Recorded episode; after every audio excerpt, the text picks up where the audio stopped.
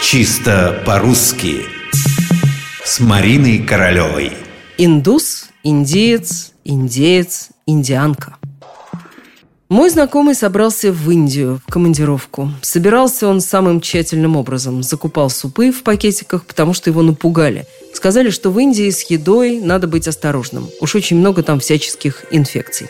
В том числе и таких, с которыми наши врачи пока не знают, как бороться – но сама страна привлекала его невероятно, тем более, что он вообще любит путешествовать. И вот накануне своего отъезда знакомый звонит мне и спрашивает, слушай, а кто там в Индии живет, индусы или индийцы?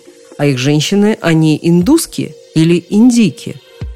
Приблизительный ответ, основанный на языковой интуиции, я бы, конечно, дать могла. Но приблизительно отвечать не хотелось, так что я попросила приятеля перезвонить мне минут через пять, а сама за словари. Итак, кто живет в Индии?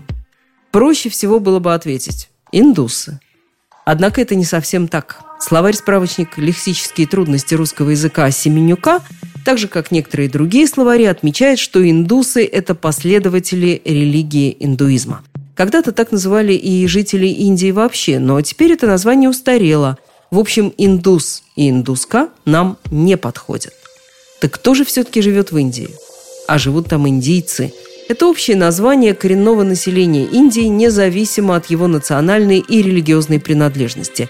Если это мужчина, то индиец. Если женщина – индианка. Единственная трудность состоит в том, что индианками называют еще и женщин в индийских племенах Америки. И в Индии, и в Америке – индианки.